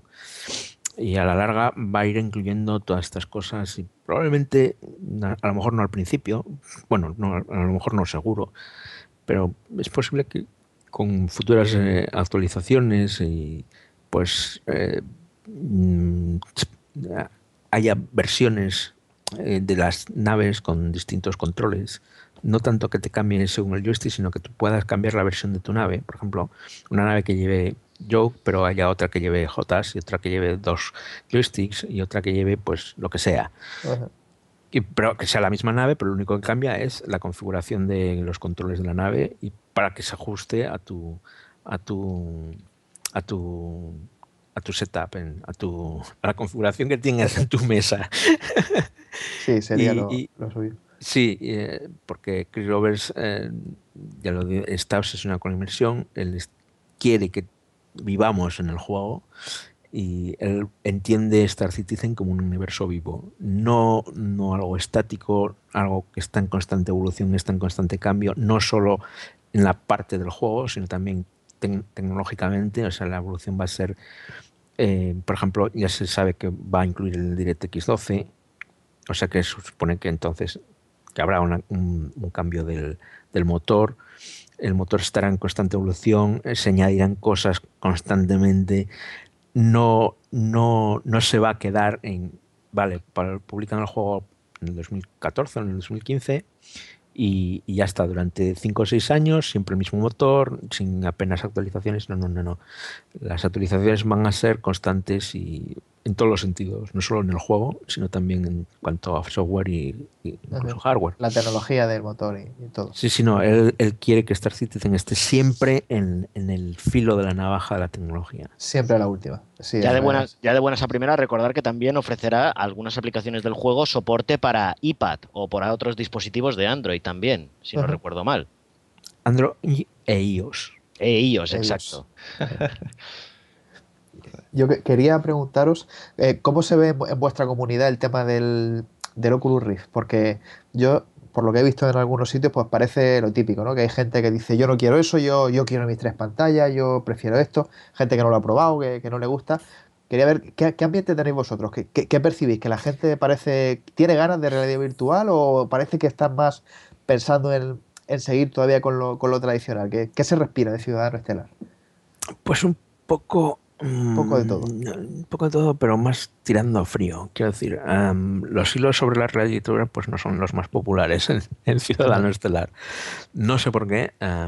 yo creo que la gente todavía no, no, no, no se ha enterado exactamente de qué va el Oculus no. Rift. No sabe la que viene, la que se les avecina. No, no, no sabe la que, la- que se avecina y está, está más centrada en el juego. Y sí, es verdad que hay polémica, pero entre múltiples pantallas o el Oculus Rift y tal, hay gente que, bueno, hay gente que por, por, por evidentes razones de salud, pues no van a poder usar el, el Oculus porque, bueno, porque no, no, eh, o sea, les, les va a causar problemas porque hay gente que ese tipo de dispositivos, pues... eso está por ver, por de, que- de mareos y... No, no, no, a ver, eh, eh, esto es, esto es cuestión fisiológica, es decir, hay gente que, que, que les pones unas gafas y se marean a, a los 30 segundos y hay gente como yo que a mí me han puesto unas gafas, me han dicho, te vas a marear, te vas a marear y, no, y ya, ya llevo con ellas como un año y todavía no me he mareado.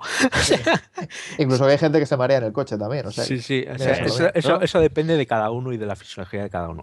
Evidentemente, en general va a ser una cosa segura y, nor- y, y sana y bueno, habrá de que tarde más y tarde menos en adaptarse, pero una vez que te adaptas, pues es como todo. O sea, pues, pues tirar con ello lo que te dé la gana.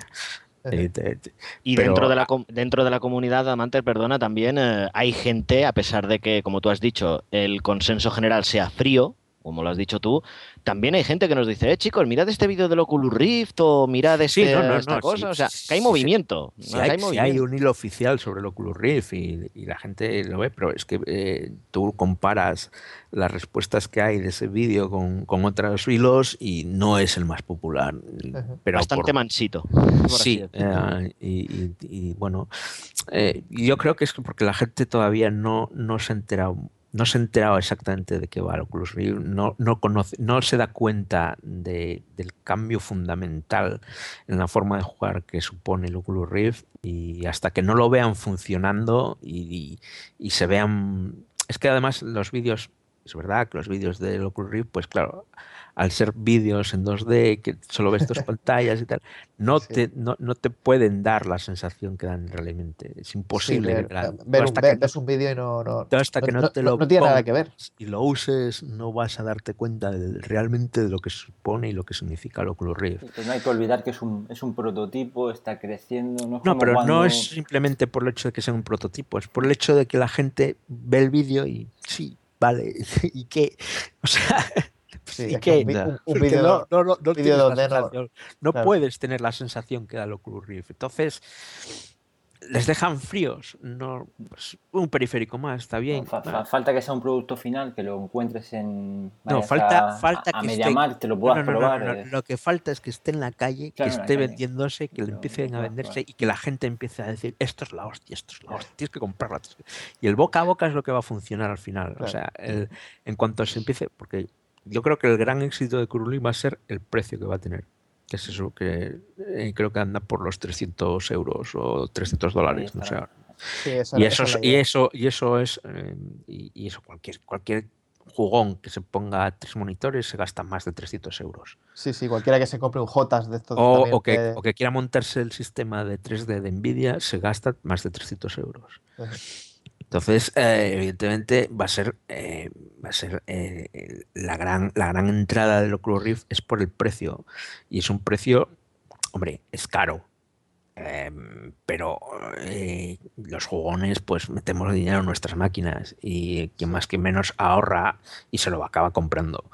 Yo Y- pienso que el Oculus Rift y no es, de precio prohibitivo, como no. otros periféricos de realidad que tengo entendido que andan por los 2000 e- por 1000 euros. Sí, 2000. hay, hay- hay de todo. Pero yo creo que el Oculus Rift, tú lo ves, puedes decir 300, dices, uff, mucho dinero. Pero en relación a lo que te aporta, cuando lo pruebas, Sí, yo digo que yo pagué 300 en la campaña de Kickstarter y si me hubieran dicho que costaba 1000, después de haberlo probado, los habría pagado igualmente. Y lo digo Es una claro. apuesta a largo plazo, por así decirlo. Sí, sí, sí, es, y, y es eso, es que, es que para lo que te ofrece, el precio es, lo, veo- lo veo un regalo, sinceramente, o sea, para, para lo que, sobre todo cuando llegue ya una versión en condiciones, con más resolución, con mejores características, pero, pero es eso, yo, yo lo veo, o sea, te, te gastas 400 euros en una tarjeta gráfica o en... Yo para Es mí un- 300 euros es un monitor de gama baja. Para mí 300 euros, gama baja un monitor. Y ahí, no sé, lo veo... Por la tecnología que es y lo que ofrece, eh, 300 euros los dices al aire, 300 euros y jolín pica. Pero luego ves todo lo que te ofrece y dices, hombre, es por eso que digo que es una apuesta a largo plazo. Es decir, esos 300 euros los vas a amortizar con los juegos que vayan saliendo para el Oculus Rift. No es una cosa que vaya a servir para un juego únicamente o un estilo de juego únicamente. Te va a servir para todo a la larga. Sí, al Ajá. final todos los juegos van a tender a, a realidad virtual, sí, está claro que, que, que la forma de jugar va a cambiar en los próximos años. Es que ha- hay que probarlo. Yo me acuerdo, me compré mi, mi proyector, eh, mis 1000 euros, de alta definición. He, disfrutado jugando en el, en el proyector y de repente me, me puse el Oculus Rift y dije, joder, si es que tengo una pantalla ocho veces más grande que mi, que mi proyector y te quedas ahí con cara de tonto diciendo, madre mía, lo, lo, lo que va a venir. Vale, pues por lo visto Star Citizen está planeado como una serie de módulos que irán saliendo según estén terminados, no sé si me equivoco. Eh, me gustaría que nos aclararais un poco pues qué fechas de salida se, se barajan, cuándo vamos a poder disfrutar del juego, ¿no? La pregunta del millón, Adamanto. Como la del Oculus. ¿Cuándo Como la, el de- Oculus? como la del Oculus Rift, todos los vídeos que hacemos del Oculus Rift. ¿Cuándo va a estar disponible en las tiendas? ¿Cuánto A ver, falta? eh, el tema módulos. El tema módulos es, eh, por así decirlo, cómo se va a montar el juego. Es decir, no, no es que publique un módulo y eso es lo que se publica, no. El juego se está desarrollando y cuando tienen una parte del juego que consideran ellos terminada y que hay que testar, la publican como módulo. Empezaremos ahora en abril con el módulo de combate. Eh, Luego, cuando tengan preparado el módulo social, que es la parte planetaria de y de comercio y tal y cual, nos lo publicarán como módulo y se, y se, y se unirá al módulo de combate, con lo que tendremos combate y parte comercial. Cuando terminen el FPS, que es el abordaje y todo eso, lo publicarán como módulo y lo unirán a todo lo demás. Y cuando ya tengan todo hecho, entonces pasará a una, a una fase alfa del, del juego en conjunto que durará uno o dos meses o tres, los que necesiten, y a continuación pasará a la fase beta. Y a partir de ahí, pues no sé si será una beta abierta directamente o una beta cerrada y luego una beta abierta. No sé cómo lo van a hacer. Yo creo que pasarán directamente a la fase beta abierta porque con 400.000 o 500.000 tío- jugadores que tengan en ese momento, decir que es una beta cerrada es un poco ridículo. Sí, la verdad. sí. Sí. porque de cerrada tiene poco. y, y será directamente va a ser beta abierta que durará 3, 4 meses, puede que 5. Y yo creo que lo veremos la fase, lo que llaman, lo que en el foro se dice la versión Gold. Yo, suelo decir la versión final, la, la- la- la publicable, pues será en, en- en- hacia abril de 2015, como muy tarde en mayo. Y a lo largo Ya de- como tardísimo junio. Yo creo que a, están a- en las a- lo, a lo largo de, de este año, eh, más o menos, tenéis una idea de, de No, las la fechas beta- que se baraja para los la- distintos plazos. Por ejemplo, el módulo de combate sabemos que es en abril. Luego, si no recuerdo mal, se habló del módulo social, que a lo mejor era un mes o dos meses después.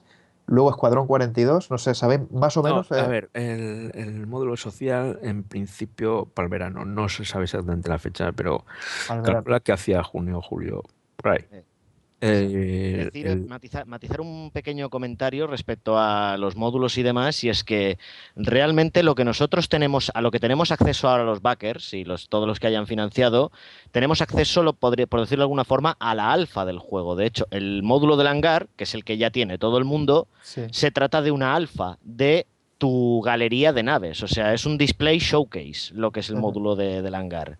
El módulo de combate será la primera alfa funcional del juego, en el sentido de que ya podremos probar el núcleo duro del juego, que es la simulación, pero lo dicho, todo en fase alfa. Es decir, de hecho, cada X Sí, tiempo sí. nos van sacando actualizaciones para ese módulo o para los módulos que hay disponibles, mejorando y añadiendo cosas. Sí, igual que han Eh, hecho con el hangar. básicamente. El módulo de combate seguirá la misma dinámica y asumimos que también el módulo de social, Escuadrón 42 y FPS social también hará lo mismo.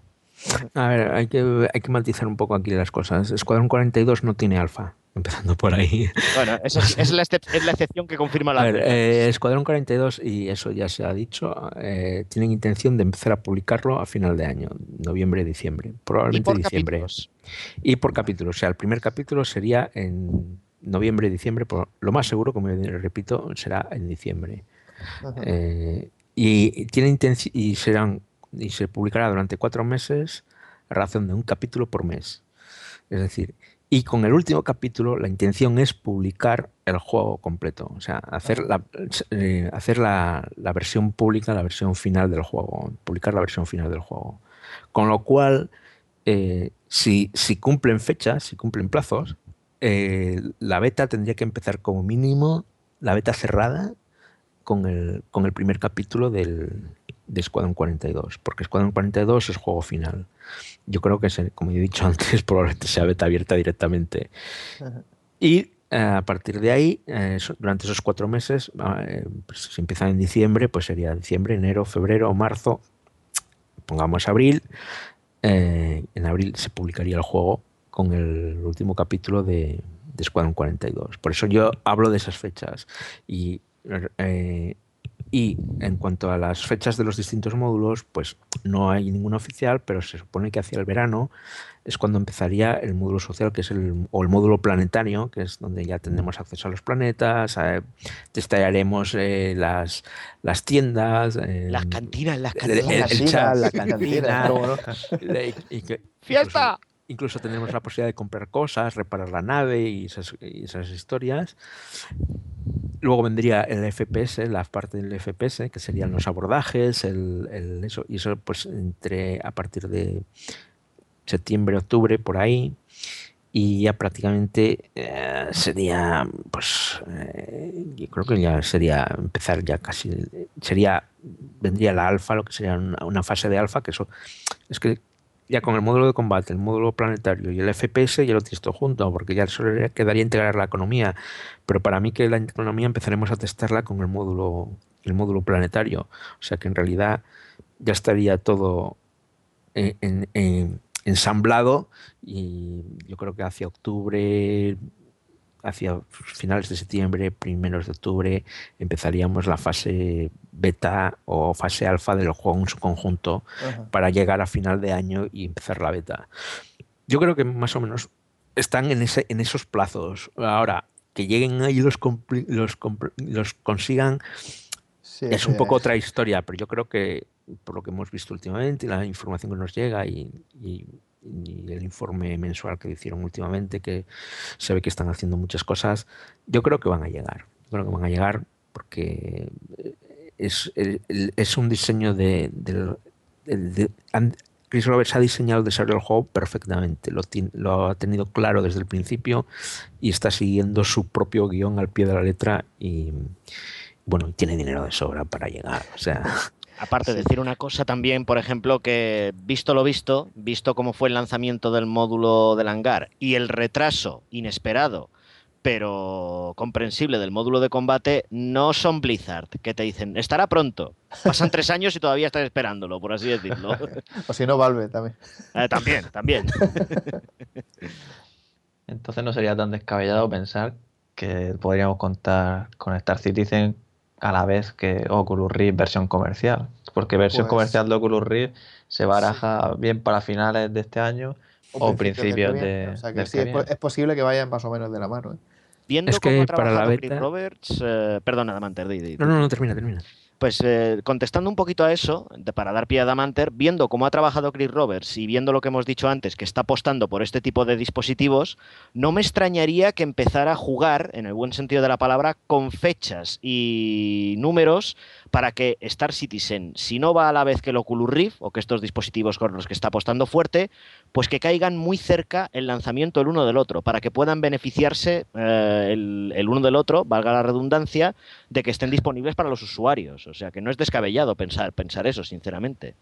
Sí, sí, Bueno, porque yo- además. eh, eh, eh, ah, perdona, te habías quedado medio antes, sigue. No, a ver, yo es que creo que eh, el juego en, en fase alfa ya va a ser. A ver, es que he visto lo que nos está dando Chris Roberts como alfas. la alfa de Star Citizen va a ser lo que para otros sería una beta. De hecho, la alfa de Star Citizen, lo digo aquí, es más estable que el Battlefield 4. Punto. Ahí, ahí, ahí. Eso Iba yo a decir, iba, iba, iba a nombrar yo Battlefield 4 ahora mismo también, Y acordándome teniendo de en eso cuenta porque que- vaya tela. y teniendo en cuenta que ya tenemos el Oculus Rift en el hangar y que lo vamos a tener en el módulo de combate, vamos, sí o sí, eh, es que Oculus Rift eh, va a venir de- después de Star Citizen. O sea, para los que ya estamos en el juego, eh, para nosotros llega después. Que claramente, o sea, no es que llegue un día a la vez o antes, es que llega después, porque para nosotros el juego, probablemente si dices que es para finales de este año o principios del otro, eh, para nosotros estaremos jugando la, probablemente la beta ya de Star Citizen cuando publiquen este, Club Rift, la versión comercial.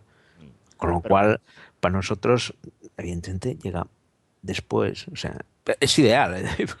Eso, eso- eso- eso es, vamos, ideal. Vas a upgradear tu Star Citizen con el Oculus Rift. Lo Sí, upgradeas, no, por así yo- decirlo. Yo, Efectivamente. yo- yo para Navidad es Oculus Rift y ya está, tío. Y para el grueso del público, pues eh, casi casi a la vez, sin ser a la vez, por sí, así sí. decirlo. Sí, Sí, yo, no. a- además, eh, yo sé que, que Chris Robert y, y Robert Space Industry en general parece que son, digamos, partner gold, entre comillas, de, Oculus VR, porque por los vídeos que vimos, ellos disponen de, de prototipos de Oculus Rift, eh, de los prototipos de alta definición. Y esos prototipos, eh, lo- Oculus VR los ha dado con cuentagotas, o sea, solamente a partners muy, muy, muy concretos y, muy, y muy limitados. Eh, porque la, gran mayoría de los desarrolladores sigue teniendo el, pues el kit actual, el DK1, que es el que, el que hemos podido comprar casi todos después de la campaña de Kickstarter.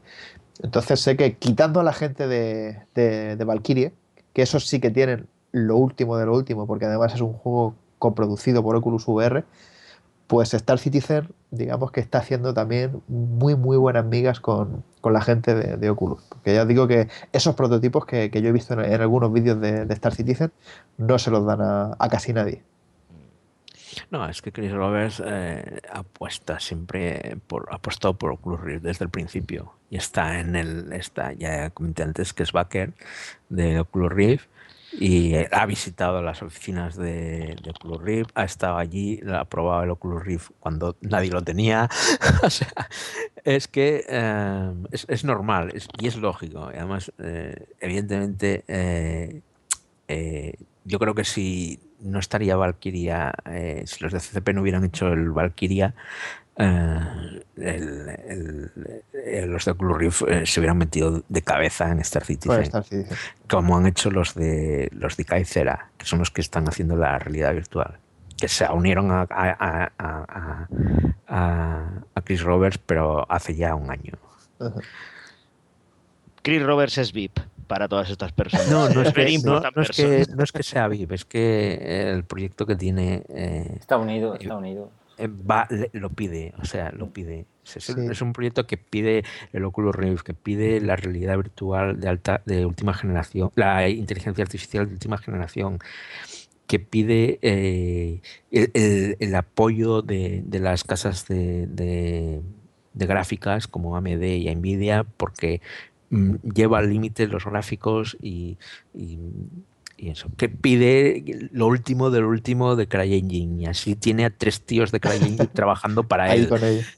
O sea, es que lo pide, es un proyecto que lo que pide todo eso, lo pide a, Es que- a gritos y, los que quieren estar a la última y, se dan cuenta de que eso va a ser proyecto grande, se meten de cabeza, vamos, es que le dan todas las facilidades. Ya, ya en este momento, evidentemente en este momento, con 40 millones, Chris Roberts solo tiene que chasquear los dedos para que le venga cualquiera Yo sé- yo que tenga una idea.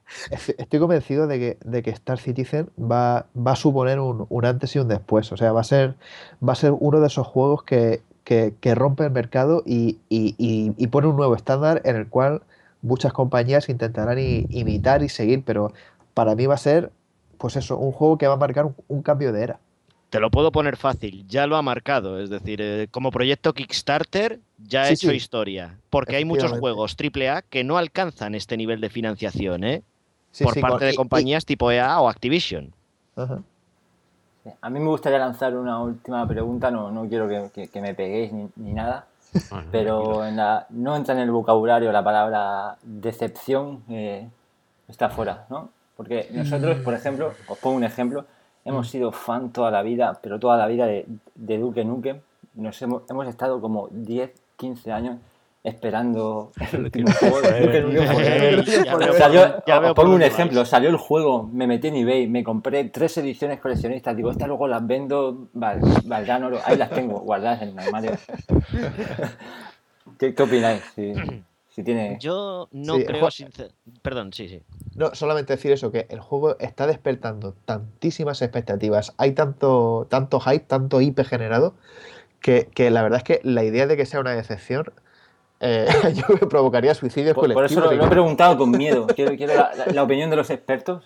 Es, compren- es comprensible, más que nada porque es un juego tan ambicioso que por lo que os hemos contado antes al principio de la, ente- de- de la tertulia, es que claro, cuesta creer que vaya a traer todo esto, pero es posible, sobre todo si lo llevan haciendo con cabeza y con moderación, sobre todo porque yo creo que lo que mejor define a Chris Roberts es su moderación a la hora de trabajar y el perfeccionismo que le caracteriza en todos los juegos que ha realizado. Y Adamanter creo que puede ampliar mucho más todo, todas esas definiciones. Sí, a ver, eh, la, la posibilidad de una decepción está ahí. Y en parte eh, la decepción va a venir de las expectativas que cada uno tenga. Yo estoy leyendo auténticas barbaridades. Hay gente que se está montando unas películas que dices tú, pero bueno, tío, ¿tú qué, tú qué quieres jugar? ¿A Star Citizen o de verdad quieres despegar y empezar a explorar la galaxia? No, quieren Porque meterse en Matrix directamente. Tienes que, tienes que hablar con los de Virgin, que son los que están haciendo naves espaciales, pero no Chris Roberts. Entonces, a ver, eh, todo depende un poco, la, la decepción vendrá de lo que cada uno espere del juego, en parte. Ahora, solo con que den la mitad de lo que prometen Star Citizen va a ser un juegazo. Así de claro, lo digo así de claro y, sé que me estoy arriesgando mucho, pero va a ser un juegazo y va a romper moldes. ¿Por qué? Porque lo tiene todo. Tiene naves espaciales, tiene profesiones, tiene comercio, tiene, em, tiene una historia, tiene una ambientación que es la leche, tiene alienígenas, o si lo queréis, tiene, tiene mm, una campaña single player que tú si quieres la puedes jugar, tiene servidores privados, es decir, cada uno se puede montar su propio universo. Tiene realidad virtual, no te olvides. Creo que La- la acabamos an- realidad virtual, que, es también, que, que también ayuda. Creo que acabamos antes diciendo lo que no tiene que lo que tiene. Exactamente, exactamente. Lo va a tener todo y va, y, y va a ser un juego que va a estar en constante evolución y además recupera lo- el Game Master, o sea, el, el director del juego.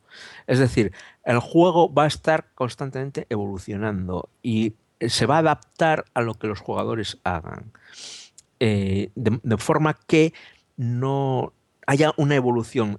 El Star Citizen que, empiece, que se publique a finales, en abril de 2015 no va a tener nada, con el Star, nada que ver con el Star Citizen que, que empiece un tío que se una al juego seis meses después. Sí, Pero absolutamente cambiado, nada que ver. Habrá, habrán cambiado lo, la- las, lo que hacían, ¿no? Que podían caer gobiernos, podían, no sé, todo ese tipo de Sí, cosas. sí, sí. Efectivamente, se estallarán guerras y todo este tipo de cosas también. Pero o no sea, solo porque los jugadores lo hagan, es que eh, incluso la evolución del propio universo mm, lo, lo- lo va a hacer. O sea, vamos, vamos a ver cambiar cosas eh, y, y- y aparte de que tiene, tendrá actualizaciones semanales y aparecerán nuevos sistemas y, y nuevas naves y, nueva, y, nuevos, eh, y nuevas historias y nuevas misiones y nuevas... Es, es, un, es una constante evolución y por tanto no es algo estático, no es como un WoW que vas a, la, a, los mismos sitios, siempre pasa lo mismo, te encuentras a los mismos personajes, te encuentras la misma ciudad. Pues no, pues tú a lo mejor vas un día a Terra y te encuentras que Terra ha sido asaltada por los Bandul y te encuentras la ciudad medio destruida una o de las de ciudades medio destruida y, y, te, y te, te, vas a flipar porque dices, joder, tío, ¿qué coño ha pasado aquí? o que de repente en un lugar del universo aparezca una raza de la que nadie conocía, pero que por llegan ejemplo. aquí y se ponen en plan, aquí mando yo, y todos sí, esclavos sí. directamente. Y que lleguen, por ejemplo, yo, yo, a mí una de las cosas que me alucinaría de verdad sería eso, que llegara una nueva raza con una tecnología nunca vista, potentísima, y que nos obligue a los jugadores eh, humanos, de, de, incluso de varios clanes, de varios países, a formar una alianza para, para entre todos ir a por ello. O sea, ese tipo de cosas. Mira, quitando, esto, a Rob, esto. quitando, a Rob, Irving, maybe. Maybe. esto, esto que dices, pues es un poco películas que te mandas, pero son posibles. Porque es, es que es posible. Porque la, claro. idea, la idea que tiene es que el juego evolucione. Te va a poder gustar más eh, gráficamente o menos. Te va a poder decepcionar más o menos el FPS. Te va a decepcionar más o menos el combate. Te va a decepcionar más o menos. O, o, o no te va a decepcionar cualquier otro aspecto del juego. Pero lo que, lo que va a ser innegable es que va a ser un juego que se pueda jugar y jugar y jugar y jugar y jugar porque está cambiando constantemente. No será un juego. Es que es un juego en el que si te vas tres semanas, cuando vuelves, no vas a saber dónde no estás. Nada. Exactamente, porque habrá, a lo mejor habrá cambiado absolutamente, completamente todo. Hombre, no, no, sé si en tres semanas. Normalmente pero... habéis dicho que si nos vamos de vacaciones podemos llevar el iPad y podemos jugar. ¿no? Mientras que alguien que deja de jugar, por ejemplo, el WoW un año o dos, vuelve a los dos años y, y, lo único que tarda es en volver a recordar qué teclas tenía que pulsar y poco más.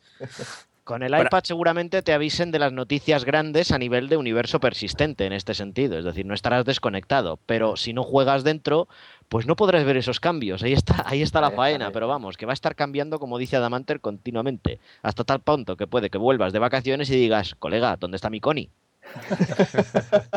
ya tienes que sacar el seguro, llamar.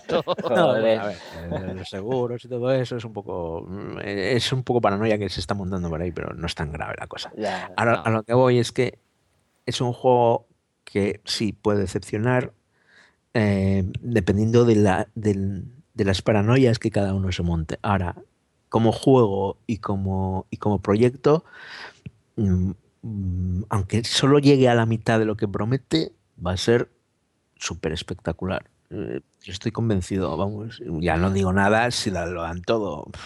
A riesgo de sonar tópico, es un universo de posibilidades. Sí, exactamente. Esa es la, mejor, la frase que mejor lo define, desde luego. En fin, pues no sé, yo creo. Peligrosamente adictivo, tío, por todo lo que decís. Sí.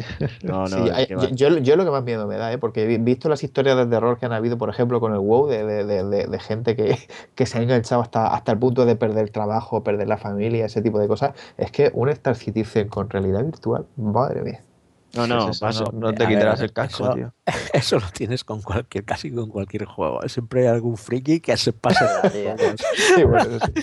sí, pero el problema es que este juego de Amanter da más facilidades para que eso ocurra. Ah, bueno, por sí, cómo va a ser. Efectivamente, eso efectivamente. es verdad. O sea, aquí uh, el que quiera ser bueno en algo no va a poder ser bueno en, otra, en todo. O sea, o vas a ser muy bueno siendo como piloto de combate o vas a ser muy bueno explorando vas a ser muy bueno comerciando pero no lo vas a ser bueno en todo porque va a ser imposible o sea, pero bueno, que cada uno que se monta su película. Es que es lo grande de Star Citizen. Aquí cada uno puede montar su propia aventura. Y es, es, lo grande que tiene. Luego. Y es lo que quiere hacer Chris Roberts, porque claro. Chris Roberts, a pesar de que esté desarrollando el juego, él se define a sí mismo como gamer antes que como desarrollador o cosas de este tipo. Porque le gusta jugar. Y como le gusta jugar, pues oye, yo quiero que esta gente juegue conmigo y juegue de esta forma. ¿Y cómo me gusta jugar a mí? Libre. Pues nada, ellos también libres directamente, es decir, lo que quieran.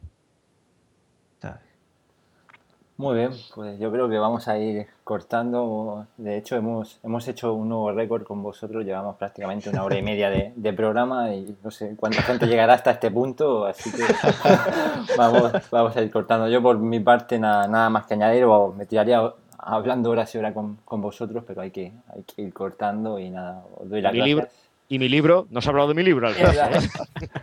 Para el próximo, para el próximo. Vale, vale, vale. Sí, eh, gracias por la invitación, ha sido muy agradable hablar con vosotros. Eh, bueno, cuando queráis, eh, nos volvéis a invitar y hablemos un poco más de Star Citizen. Sí, porque yo creo que, que no- nos quedamos todos con las ganas, pues eso, de profundizar un poco más en, en todos los aspectos que tiene el juego, de pues eso, hablar de cómo va a funcionar la, la economía, ese tipo de cosas, pero pues sí, yo no, no descarto que, que en un futuro programa volvamos a hablar y, y nada, pues daros las gracias por estar aquí, porque se nota por que invitarnos. gen- gente que, que- que le apasiona tanto un juego como este, al igual que a nosotros, pues siempre da gusto juntarnos y, y charlar un rato y, y yo creo que, que a nuestros oyentes le- les habrá encantado. Y como director del podcast, añadir que os extiendo la invitación al nuestro ahora también, para cuando queráis. Es decir, un día que querráis venir, pues me avisáis o avisáis a Damante o a alguno de ellos. Y oye, eh, la fiesta la montamos en mi casa esta vez, en vez de en la vuestra, por así decirlo. Pues será un placer, será un placer estar con vosotros. Yo desde luego, vamos, me, me apunto desde ya. Venga, pues. Pues nada, por mi parte también un placer y muchas gracias por estar aquí. Y gracias a todos los oyentes y como sabéis, pues la próxima semana más. Gracias a todos. Hasta luego. Hasta el próximo